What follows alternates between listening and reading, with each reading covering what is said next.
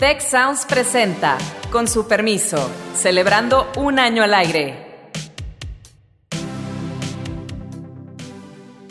Con su permiso, hoy vamos a hablar de Unorthodox hay un mensaje muy cruel de la serie, las dificultades de ser un adulto analfabeta. ¿Hasta qué punto las comunidades indígenas deberían seguir con sus tradiciones, con sus leyes, a pesar de que son tradiciones y leyes que no tienen nada que ver con la democracia? ¿Cómo en un país tan diverso como Estados Unidos permanecen estos islotes religiosos, premodernos, uno de los cuales es este de la comunidad hasídica? Es muy frágil el autoritarismo de una comunidad de esta naturaleza, pero también es muy frágil el mundo pluralista porque permite la existencia de autoritarismos de todos los colores. ¿Qué tal? ¿Cómo les va? Muchas gracias por acompañarnos. Con su permiso, les traemos un tema diferente al que normalmente tratamos aquí, y es que a partir de ahora vamos a estar haciendo de vez en cuando, aproximadamente una vez al mes, una revisión, un comentario, una discusión sobre algunos productos mediáticos, vamos a llamarlos así, eh, series, libros, cosas que nos interesen eh, para poder comentarlas también con ustedes. En esta ocasión decidimos arrancar con la serie Unorthodox, que seguramente la habrán visto, y si no, pues hay spoilers en este episodio, eh, pero de todas maneras les recomendamos que la vean. Es una serie espectacular. Y le voy a pedir a Beata Boina y a Carlos Elizondo que son quienes propusieron esta serie para nuestra discusión, que conduzcan este episodio eh, y también, desde luego, vamos a estar Héctor Villarreal y un servidor comentando esta serie extraordinaria. Muchas gracias por acompañarnos. Empezamos. Muy bien, pues yo, yo, me alegro mucho que tenemos ocasión de hablar sobre esta serie y primera aclaración. Yo normalmente no veo series en Netflix, porque son generalmente muy largas, ¿no? O sea, varios capítulos y la verdad es que uno no tiene tanto tiempo a veces para, para ver las series. Ahora bien, esa es una excepción, esa, esa serie en Orthodox, precisamente porque consta solamente de cuatro capítulos, de más o menos una hora, un poquitín menos. Entonces, sí, realmente es muy fácil verla y es muy fácil adentrarse un poco en la vida de una comunidad ultra ortodoxa judía eh, una comunidad eh, hasídica de Nueva York. Entonces, en ese sentido, yo creo que vale mucho la pena este, verla desde la perspectiva también de cómo una mujer joven de 18, 19 años, casada, un matrimonio arreglado, este, decide romper con esa comunidad eh, ultra ortodoxa y cuáles son, digamos, las consecuencias de esta ruptura. A mí me gustó muchísimo, tengo que reconocerlo, o digo, una serie corta, pero que entra, digamos, en la esencia de qué significa vivir en una comunidad ultraortodoxa, pero también nos refleja muy bien, a mi modo de ver, eh, qué significa romper con ciertas reglas preestablecidas y cuál puede ser el costo, pero también, digamos, los resultados si nos atrevemos a hacer cosas diferentes. Sí, en efecto, yo no soy tan puritano como Beata, yo sí veo series largas, discúlpame Alejandro, pero bueno.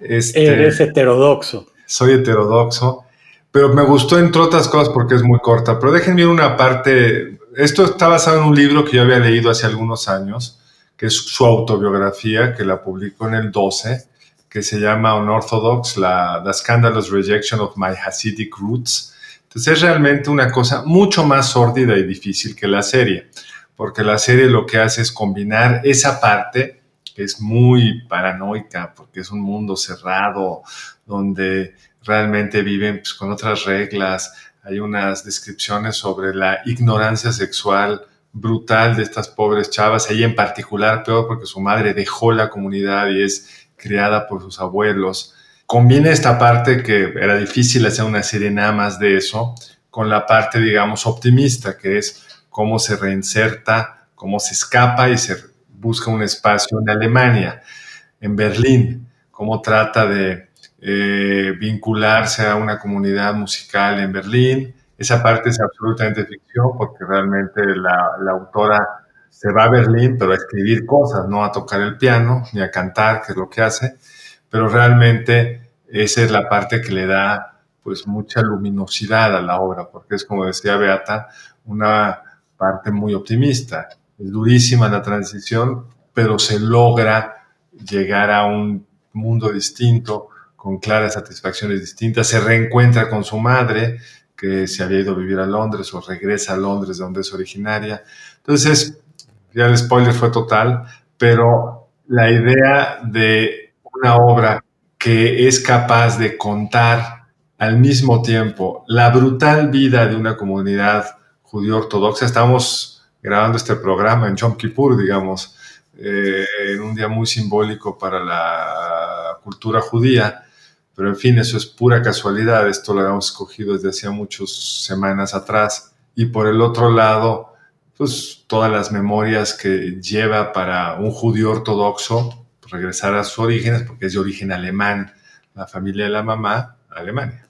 Sí, en ese sentido yo creo que también es interesante eh, pues acercarnos un poco más este, a esa comunidad ultra ortodoxa. Realmente, como tú, Carlos, has mencionado, pues en la, en la serie se presentan pues las costumbres que tiene esa comunidad, eh, digamos, la forma de educación que tienen las... Eh, las maneras, digamos, de continuar con esa tradición tan ultra ortodoxa, incluso en la comunidad judía, ¿no? Donde pues tenemos diferentes corrientes, obviamente, desde los judíos laicos, por los judíos digamos, este, más ortodoxos, menos ortodoxos, hasta prácticamente esa comunidad hasídica. Y yo creo que lo más interesante en este sentido es que todo eso pasa no en Israel, sino pasa en Estados Unidos, ¿no? Eh, donde obviamente hay una variedad también de las comunidades judías, pero hay una que cuenta más o menos 120 mil personas. Esa comunidad hasídica de Satmar son 120 mil personas que viven en Brooklyn. Es una realidad que están viviendo a diario, a diario pues eh, muchas personas, me refiero sobre todo a las mujeres que tienen más restricciones en este, en este sentido, ¿no? Entonces, a través de esa película realmente es muy interesante ver cómo son esas costumbres de esa comunidad tan ultra ortodoxa que, pues la verdad es que llama atención, que sigue perviviendo, sigue existiendo en un país totalmente democrático como son los Estados, eh, los Estados Unidos y cómo se ha conseguido preservar esas costumbres tan duras, tan difíciles, pues para, para, nosotros, ¿no? Desde el punto de vista, pues, de, eh, de los países eh, más libres en ese sentido o eh, donde hay un más igualdad de, de, género.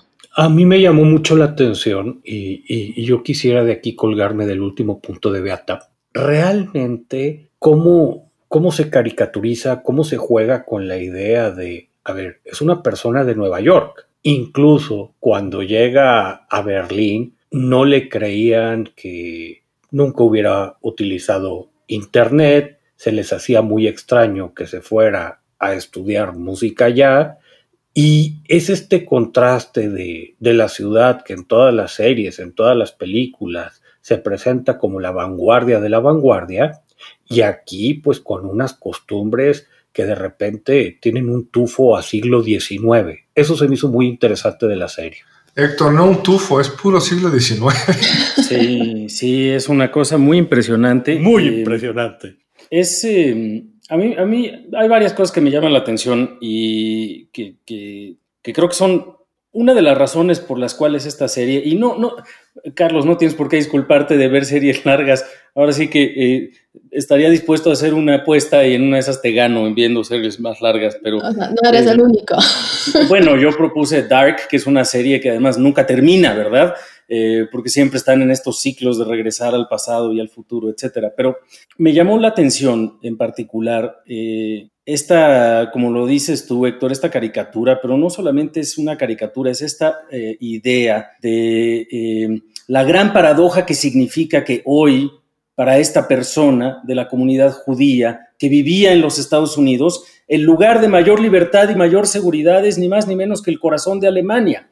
Eh, y creo que esa es una, esa es una provocación, no, no, no es una ficción, pues. Es una provocación auténtica de la vuelta que ha dado la historia contemporánea, eh, porque resulta ser que en el corazón de los Estados Unidos es en donde eh, para esta persona eh, era absolutamente inseguro vivir y era, estaba viviendo una serie sistemática de, de restricciones y de abusos y de limitaciones lo más interesante es que no eran necesariamente el resultado de un matrimonio con una persona que no la quisiera. Eh, es decir, estaban ambos, dos jovencitos, muy jovencitos, viviendo una pesadilla, pues por supuesto, eh, una pesadilla en la cual hay un rol patriarcal innegable, hay una ventaja absoluta eh, estructural para los, eh, para los hombres frente a las mujeres, pero en la cual las libertades para los hombres también son muy limitadas, es decir,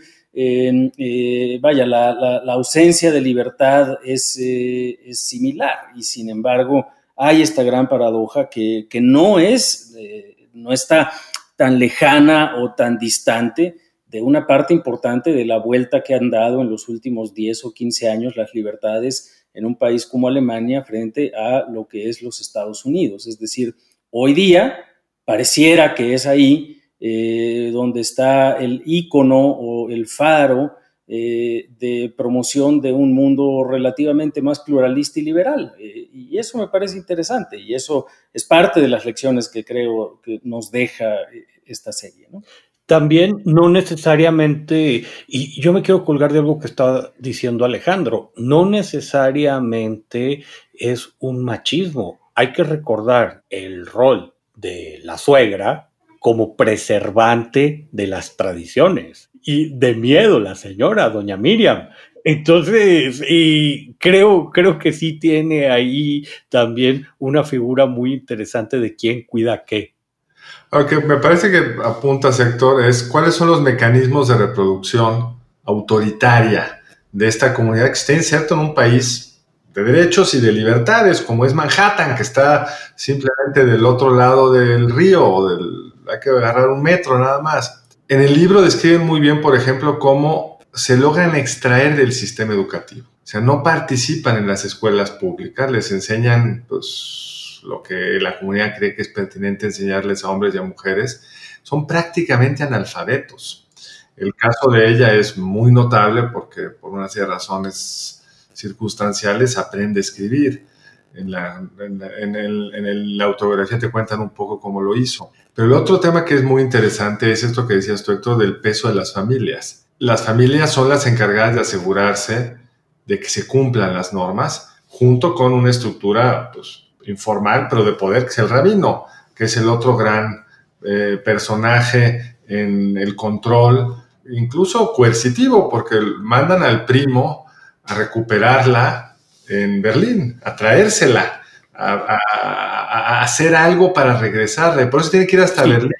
Y muy veladito y muy cuidado, pero medio te dan a entender que este señor pues manejaba un grupo, el, rabino, que, parecían casi sicarios. Sí, tiene como sus, su sección sicarios, es lo que te da a entender la, la serie. Y se tiene que ir a Alemania porque pues, extraerla de Manhattan es muy fácil y además no olvidemos que está la presión del hijo, ¿no? Sí, yo creo que en ese sentido, pues, este, efectivamente, o sea, hay todo, toda una estructura, pues, para preservar las tradiciones y eh, no es la única comunidad en ese sentido existente en el mundo que tiene sus mecanismos de coerción y también sus mecanismos, digamos, familiares para, para transmitir, eh, pues, ciertas costumbres y ciertas ciertas reglas existentes. Es en lo que pues se basa la fuerza de esa comunidad, básicamente. Y es tan difícil romper las reglas. Si se rompen esas reglas, pues hay consecuencias, ¿no?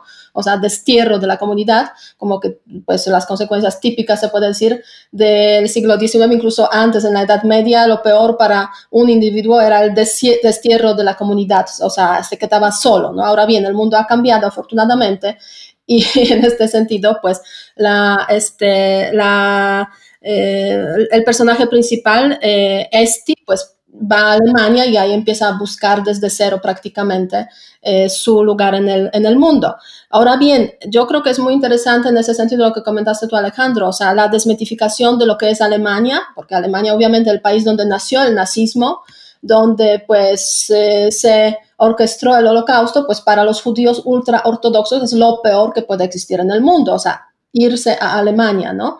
En ese sentido, pues esa serie es como una especie de desmitificación de Alemania, de que es un país ya normal, o sea, normal en ese sentido de que pues hay seres humanos eh, que acogen a los otros y, pues, aunque obviamente con sus problemas, etcétera, que, conocemos bien también movimientos neonazistas en Alemania, pero bueno, ya no es Alemania de los años 30, de los años 40, entonces desmitificación de, de Alemania y también este, quizás hasta alguna de, alguna forma, pues, este, desmitificación de esa comunidad hasídica. ¿En qué sentido?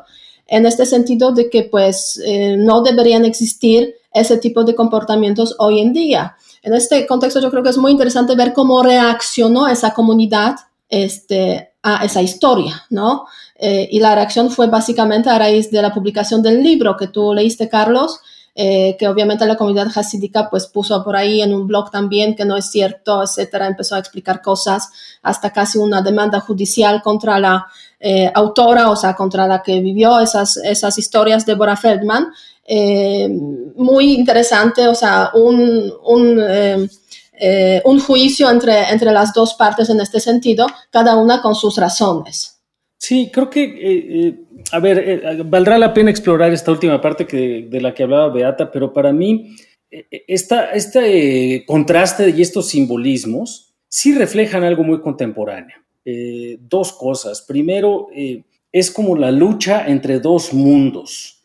en fin, la serie hace un esfuerzo por explicar la racionalidad de esta cultura tan restrictiva al interior de la comunidad hasídica, vinculada a eh, pues una especie de sentido de culpa por haber eh, eh, en los orígenes la comunidad judía haberse vinculado con quienes no eran el pueblo elegido y en función de eso todas las tragedias históricas que habían sufrido. Y en esa racionalidad, digamos, tenemos la lucha de una comunidad que, como bien decía Carlos, su única educación pertinente es la educación que importa para poder reproducirse y mantenerse en sus tradiciones, reproducirse en su número y mantenerse en sus tradiciones. Y es la lucha de esta cultura de certezas, digamos. Hay una cosa que hacer, hay que mantenerse em,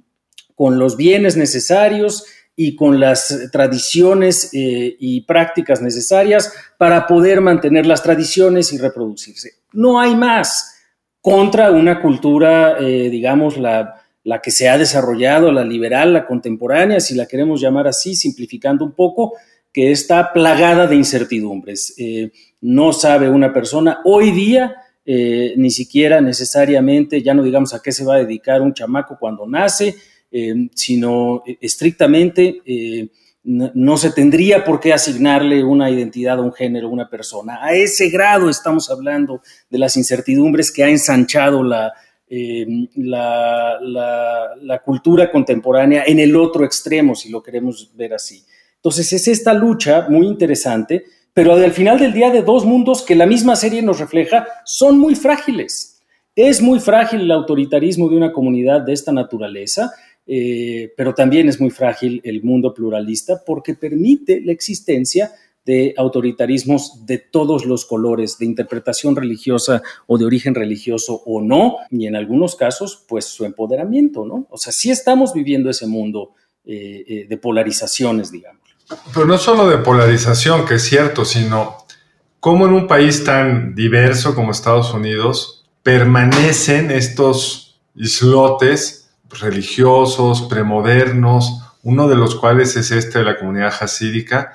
Pero hay otro libro fantástico que se lo recomiendo eh, sobre una joven mujer que deja la comunidad mormona en la que vive en Utah, en algún pueblo ahí perdido en Utah, que se llama Educated, de una mujer que se llama Tara Westover, es más contemporáneo, es más reciente, pero bueno, no tanto más reciente que este. libro de Unorthodox es del 2012, este es del 2018, pero es la misma historia. Una mujer que es educada en su casa, con un papá absolutamente violento, macho, una mamá absolutamente eh, negadora de la realidad, con unos niveles de violencia de género espantoso, y cómo ella, por una serie de azares, logra escapar en el fondo a mí me sorprende, Alejandro, más qué estables son estas comunidades religiosas, autoritarias, premodernas, por llamarlas de alguna forma, porque han logrado sostener una serie de valores y de parámetros por,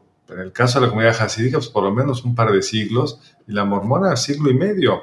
Y uno tiene la imagen de los países que visita tipo Estados Unidos, de la parte moderna. Uno va a Nueva York y difícilmente va a haber la comunidad hasídica en Brooklyn. va a Manhattan y todas sus modernidades. Y yo creo que pues, nuestro país igual está lleno de, de bolsones de, de premodernidad, de pueblos que siguen costumbres absolutamente violentas con las mujeres. Y ese, digamos, es otra amenaza al, al, pluralismo que la que yo creo que es la visión tradicional de los líderes populistas autoritarios de Trump para abajo que la amenazan desde otro lado. Esta es la idea de que esos bolsones tienen mucha más estabilidad de lo que uno yo me imaginaría. Alejandro, sospecho que Carlos nos quiere llevar en tour a Nueva Jerusalén en Michoacán o algo por el estilo. Ya me está dando miedo esto. a ver, Carlos, tienes que aclarar esas intenciones. Sí. Está pavimentando el camino de una manera. No, a lo mejor cuéntanos tú tu visita a Nueva Jerusalén. Yo la vi en una película y estaba de miedo. O sea, entonces, ¿de qué dices? No, pero la verdad es que esa realidad que estás comentando, Carlos, precisamente yo al ver esa, serie, pues me estaba preguntando, ¿y en México, en otros países, existen ese tipo de comunidades? Pues sí, claramente sí. Y aquí en México yo creo que hay un ejemplo muy interesante en este sentido, de justamente de una persona, una mujer que intentó romper con este tema de las barreras, Eufrosina Cruz. Eh, una indígena zapoteca que en su momento se presentó para ser presidenta municipal en su pueblito, ganó elecciones y le dijeron que no puede ocupar el puesto porque es mujer, porque no está de acuerdo eso de que mujeres ocupen pues ese tipo de puestos en la tradición eh, pues de aquella comunidad. No pudo ocupar el puesto no se dejó, digamos, eh, en ese contexto vencida, eh, se presentó a las elecciones eh, locales, digamos, pero ya en, en, el, en, el, cuerpo legislativo y ahí ganó como diputada local. Entonces, sí hay personas así que pues a través de este tipo pues de ejemplos nos demuestran claramente que sí hay muchas restricciones, hay comunidades que viven de acuerdo con su tradición. Ahora bien, hay un dilema aquí que tenemos en México, hasta qué punto, y sé que estoy entrando en un terreno peligrosísimo, hasta qué punto las comunidades indígenas deberían seguir con sus tradiciones, con sus leyes, a pesar de que son eh, tradiciones y leyes que no tienen nada que ver con la democracia, no tienen nada que ver con la igualdad de género, pero sí por ser comunidades indígenas se las está respetando, ¿no? Y hasta pues tienen su, eh, su derecho de pues mm, llevarse por las leyes indígenas, ¿no? Es bien interesante eso porque en sentido estricto no podrían violar los derechos humanos, porque hay una tensión ahí entre ese capítulo, ese artículo de la Constitución y el resto del texto constitucional. Pero en la práctica, una vez que los dejas gobernarse, por, pueden gobernar por usos y costumbres, pues la realidad es que esos derechos de las mujeres quedan muy fácilmente y de las muchas otras personas quedan muy, muy fácilmente borrados. Ahora, el otro tema que parece fascinante de esto mismo es el que de, digamos, lo de la modernidad regresa a la premodernidad, del que ya es una serie muy buena, otra serie eh, también en Alemania, que se la recomiendo mucho, que se llama Califato, que es cómo esa comunidad de origen sirio o árabe en general, está, los chavos, los jóvenes están asediados por reclutadores que se los quieren llevar, en este caso es durante la época del califato, en la guerra civil en Siria, convencen a las chavitas de irse, o los chavos también, sobre mujeres, de irse a una situación horrenda de control, vendiéndoles toda una historia que es lo que el profeta realmente quería, es la forma de regresar a las tradiciones, no este horrendo mundo violento, liberal, con toda una serie de eh, abusos morales, de puedes escoger tu género, etcétera. Y son pues, pocas, pero muy eficazmente desraizan, no son tan pocas, son miles, pero logran desraizar a mujeres que están, digamos, niñas que están en una familia moderna y se van voluntariamente a Siria. Entonces es bien, bien complicado este fenómeno de eh, cómo coexiste el mundo más moderno, más liberal, más plural al que estamos nosotros acostumbrados con bolsones muy distintos a lo largo de todos los países. Sí, y ahí, y ahí un poco, eh, tienes toda la razón, Carlos, eh, eh, se ven mucho menos frágiles de lo que sugería mi, mi expresión, al contrario, es,